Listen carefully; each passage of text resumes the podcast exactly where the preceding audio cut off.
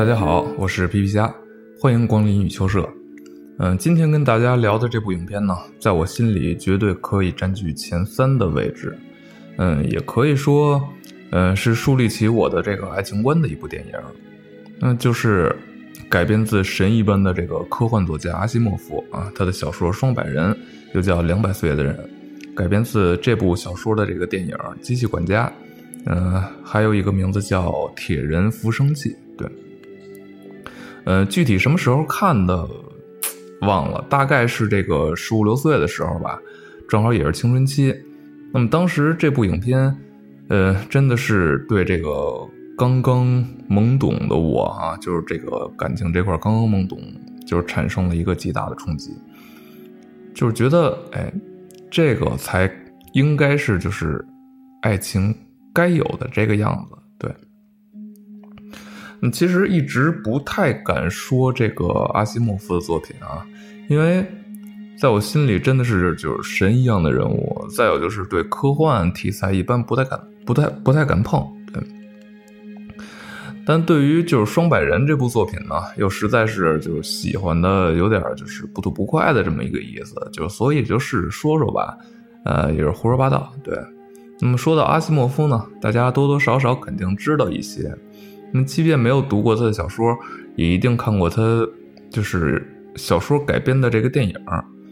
那，机器管家可能有点早啊，就是有一部分人看过，一部分人没看过吧。但是说到另外一个，就是由威尔史密斯主演的这个《我机器人》，那肯定会有很多朋友看过。对，那去年。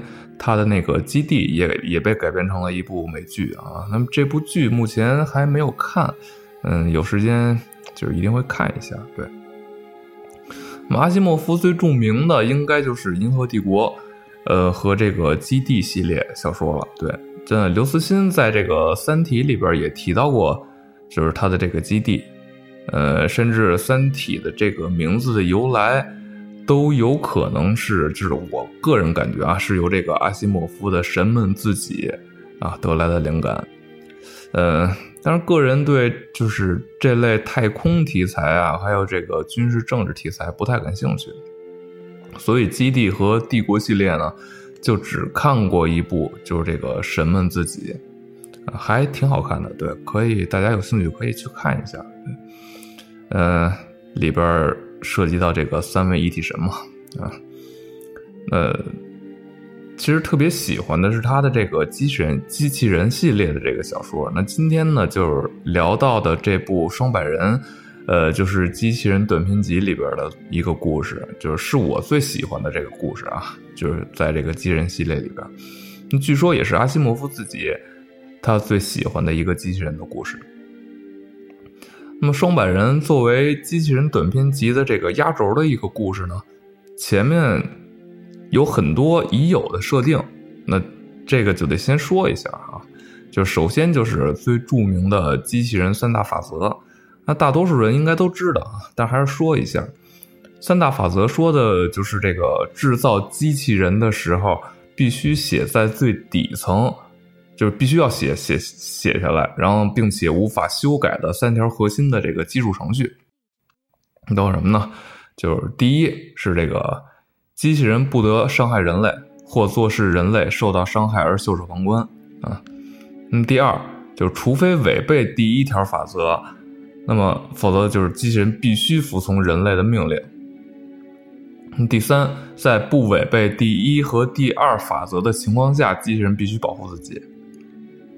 那这就是机器人的这个三大法则哈，那这是阿西莫夫呃最早在我机器人的这个小说集中作为序言提出的，那也被誉为现代机器人学的一个基石。那么之后呢，它又被完善，呃，它被加入了第零号法则，也就是呃机器人必须保护人类整体利益不受伤害。那么可可是这个啊，就是它毕竟是小说哈，就是最开始的时候觉得还挺有道理的，就是而且这个无懈可击。嗯，之后越来越觉得这很有问题啊，尤其是加入这个零号法则以后。那么后来很多这个科幻小说和电影都在讨论这个问题啊，就是人类，它才是损害人类整体利益的罪魁祸首，就是罪魁祸首。那么，所以就是为了人类整体利益啊，那包括这个环境问题啊、和平问题啊等等，那么就意味着就是他一定要发动一场要毁灭大部分人类的一个屠杀。对，那再有就是。一个问题就是修改定义的这个问题，对，就比如说某些种族主义者啊，就可以修改程序写入，就是只有自己这个族群才算是人类。那么这样，这个机器人就成了就是等于是纳粹的这个得力助手了嘛，对吧？它会造成大量的这个这种种族屠杀。那么再有就是。关于这个图灵测试的这个问题，那么真实世界里边呢，呃，只有通过这个图灵测试，才能被称为人工智能。那图灵测试简单说呢，就是，呃，比方说这个有 A、B、C 啊三个人，在三个封闭的房间里边，那么其中呢，C 是电脑，啊，那 A 通过键盘提出问题，那 B 和 C 来解答解答这个问题。那么一些问题之后，那么如果这个 A 分不清 B 和 C 哪个是人哪个是电脑，那么就说明这个图灵测试就通过了。啊，就说白了就是这个电脑需要骗过人类。那么这个时候呢，就有了一个问题：人类都已经无法分辨出哪边是电脑哪边是人了，对吧？那三大定律是否还能产生作用，对吧？那所以说这。就是，毕竟只是小说嘛，现实世界就是它是不不可能用这个三大法则来测试机器人的。对，那么机器人系列呢，主要它是围绕着一个公司，就是阿西莫夫创造出来的这个美国机器人和机械人公司啊，特别傻的一个名字，特别长。那么系列中的机器人呢，大多都是出自这家公司的，对吧？那系列。这个系列里边还有一个就是比较重要的人物，叫苏珊·凯文，他是这个机器机器人的这个心理学家，主要是负责就是由于三大法则引起的一些悖论啊所产生的一些电路故障，那么对机器人进行这个心理疏导，它可以算是这个机器人自由意志的这个人类代代表了。那么双百人呢？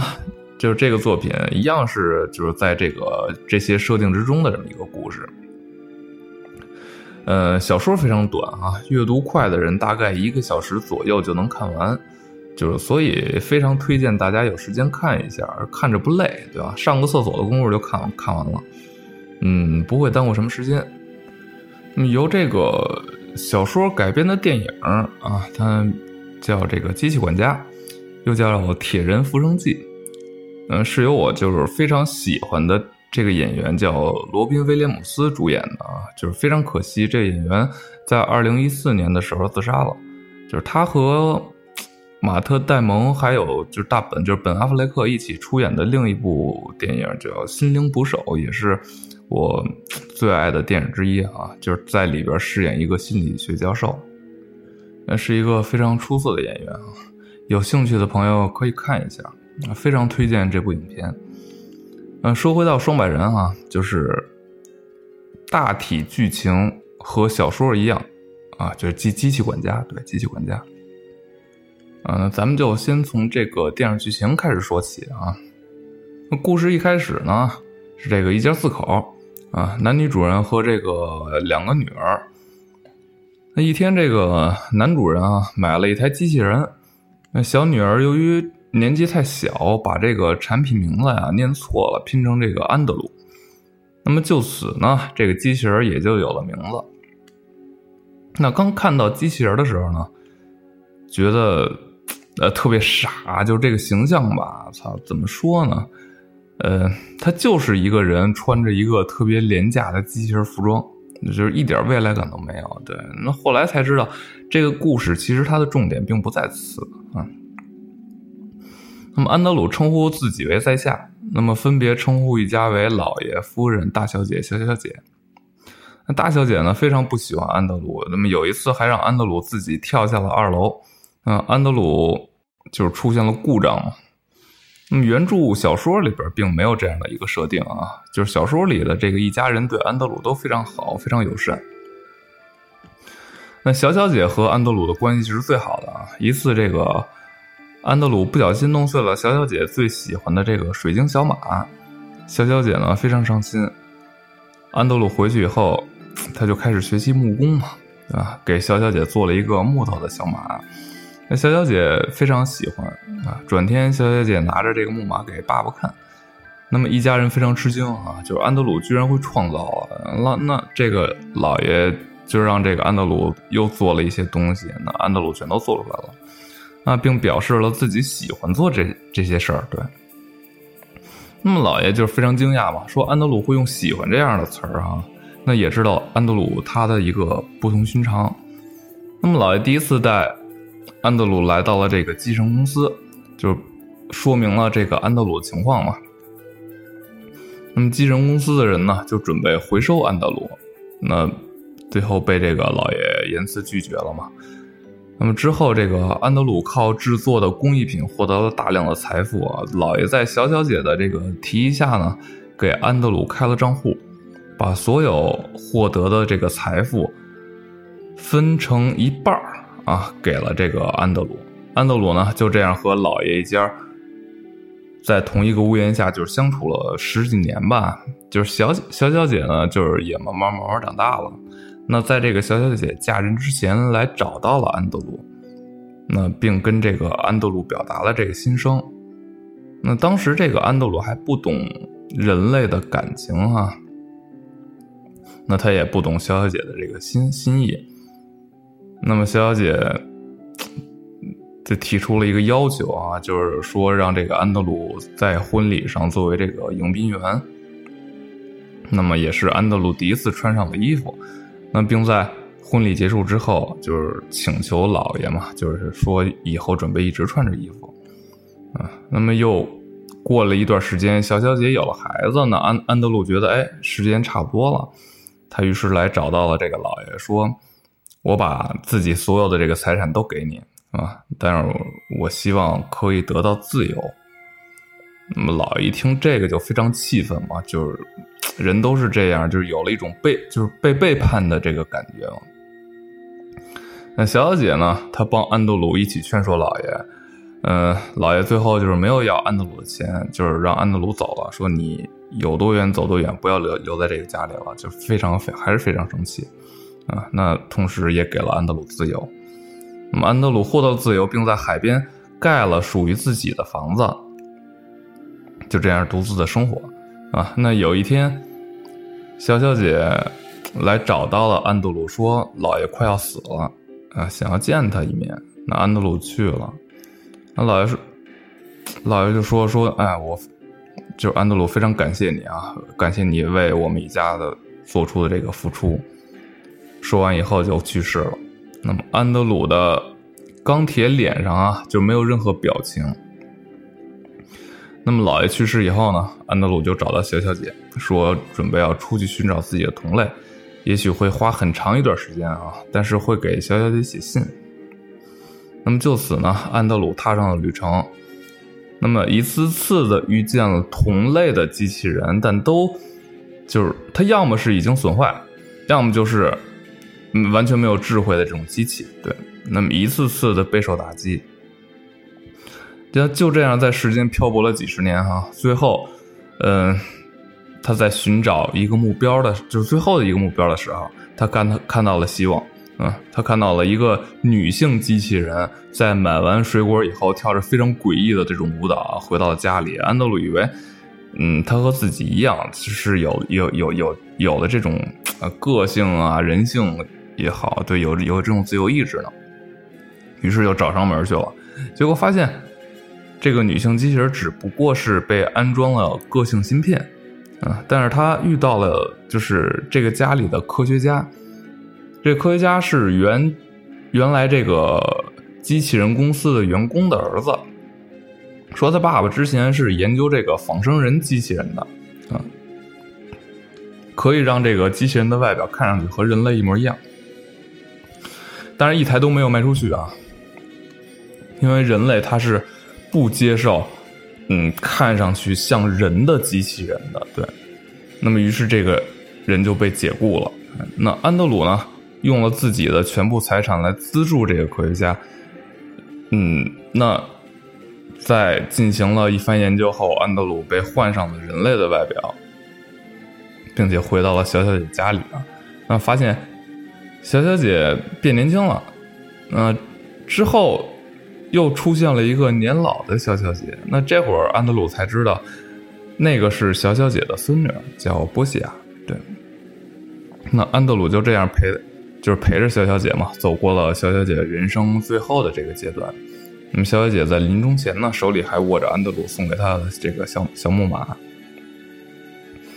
那波西亚哭了，安德鲁说：“非常羡慕你们能哭出来啊，就是我心里非常疼，但是哭不出来。”那么由于这个刺激呢，安德鲁加紧了和这个科学家进行。身体改造的这个研究，那也和这个波西亚熟悉了起来。那么有一天，安德鲁非常兴奋地找到了波西亚，说自己有了感觉啊，并且吻了波西亚。那么在这一吻下，那他们相爱了。那波西亚本来是要结婚了，那安德鲁说：“我祝福你。”那听到这话以后，波西亚就非常气愤嘛，就告诉安德鲁说：“这。”就是你不像人的地方，对，人不应该这么理智啊，人需要犯错，需要发火，需要发泄。那么安德鲁呢，就找到了这个科学家，啊，嗯，科学家说，哎，我可以帮助你进行这个全方面的一个改造啊，包括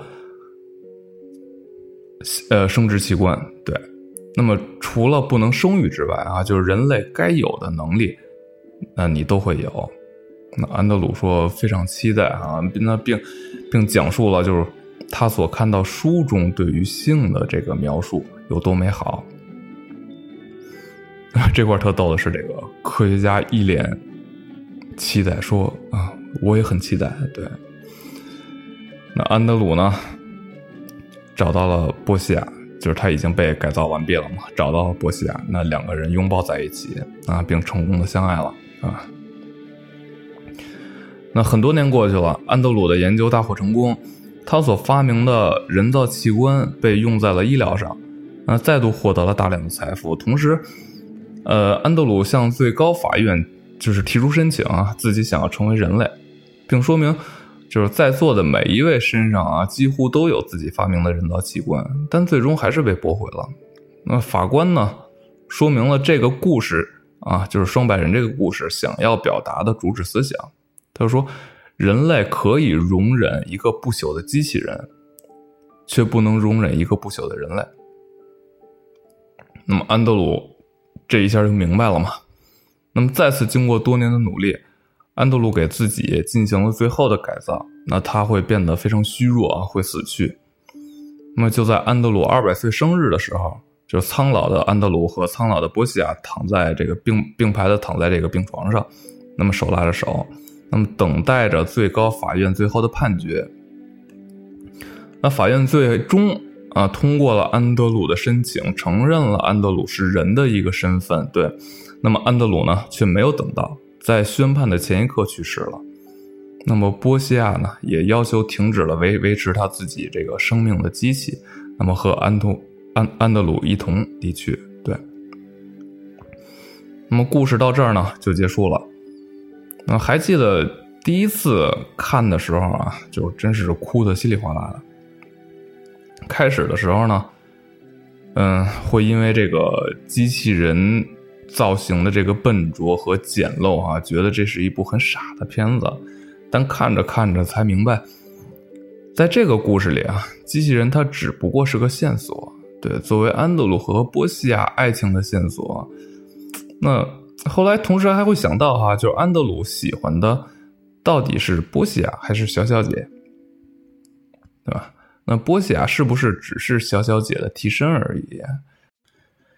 嗯，就是那个从小就和他腻在一起的女孩，那是不是才是他二百年里，对吧？唯一的女人？那么如果说这个波西亚她不是和小小姐长得一样，那安德鲁是否还会和这个波西亚在一起呢？啊，那么这这里边呢，那其实就要说到这个原著小说了啊。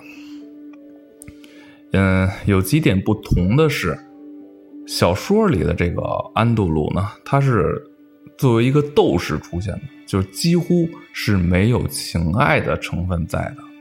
嗯他一生都在为这个自己是人的这个身份而努力着，嗯，也没有波西亚这个人物出现啊，就只是在小说的最后，最后，就是安德鲁临死的时候啊，喊了一句“小小姐”。那我觉得足以说明小小姐是安德鲁唯一爱过的女人啊。个人看法啊，也是因为。小小姐的爱，才让安德鲁觉醒了自我意志。那在小说里啊，就是安德鲁第一次用木头做东西，他其实就是因为小小姐跟安德鲁说想要一个木雕嘛。那其实这种感觉是非常要命的，就是当你爱上一个女人，嗯，或者没到爱，就是说喜欢上一个女人的时候哈，就不要说。就是等他说想要什么，就基本上啊，可以在平时的这个言谈中就能察觉出，就是他想要什么东西，对吧？努着也会送给他。